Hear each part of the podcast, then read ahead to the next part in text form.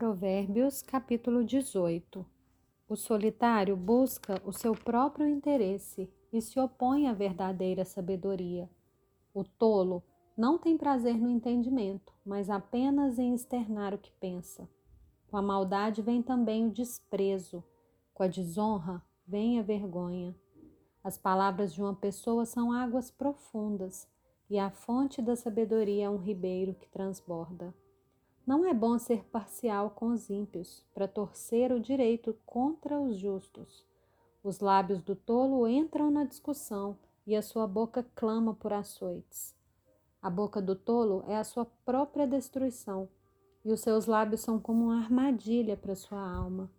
As palavras do difamador são comida fina que desce para o mais interior do ventre. Quem é negligente no seu trabalho já é irmão do desperdiçador. Torre forte é o nome do Senhor. O justo corre para ela e está seguro. Os bens do rico são a sua cidade fortificada, e segundo imagina uma alta muralha. Antes da ruína, o coração humano se gaba, mas a humildade precede a honra. Responder antes de ouvir é tolice e vergonha. O espírito firme sustenta a pessoa na sua doença, mas o espírito abatido, quem o pode suportar? O coração do sábio adquire conhecimento, e o ouvido dos sábios procura o saber.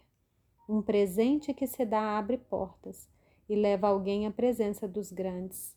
O primeiro que pleiteia sua causa parece justo, até que vem o outro e o examina.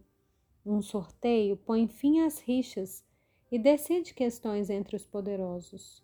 Um irmão ofendido resiste mais que uma fortaleza, e as rixas são como as trancas das portas do castelo.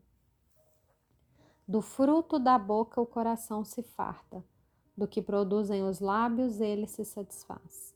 A morte e a vida estão no poder da língua, quem bem a utiliza come do seu fruto. Quem acha uma esposa acha o bem, recebeu uma bênção do Senhor.